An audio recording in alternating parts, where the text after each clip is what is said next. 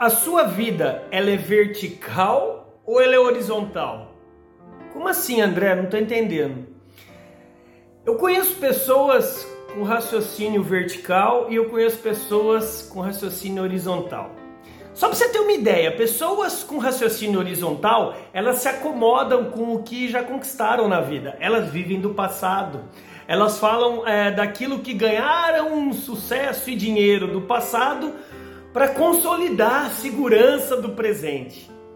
Só que a vida, meu amigo, minha amiga, a vida eternamente, enquanto você estiver vivo, a vida é vertical.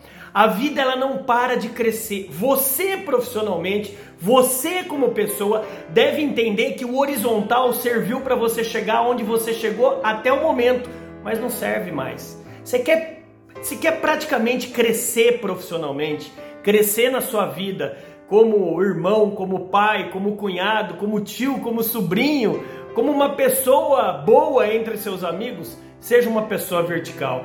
Pessoas verticais aprendem coisas novas, elas são humildes o suficiente de entender aquilo que elas realmente precisam mudar para melhorar. Olha só, tempos difíceis fazem homens fortes. E homens fortes tornam os tempos fáceis. Que a gente aprenda com o passado para consolidar o seu sucesso no futuro. Não adianta mais você só ser um cara horizontal, um profissional, um gerente de vendas, um vendedor horizontal. A vida, ela urge necessidades verticais. A vida requer de você crescimento contínuo.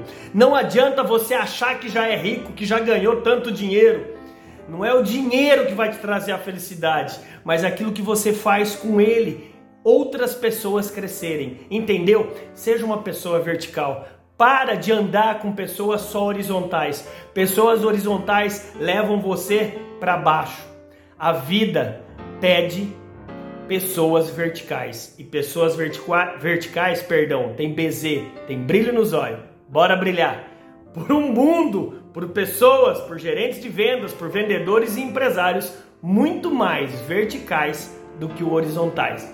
Um beijo no coração do seu amigo André Ortiz, o eterno professor aprendiz. Bora, bora brilhar.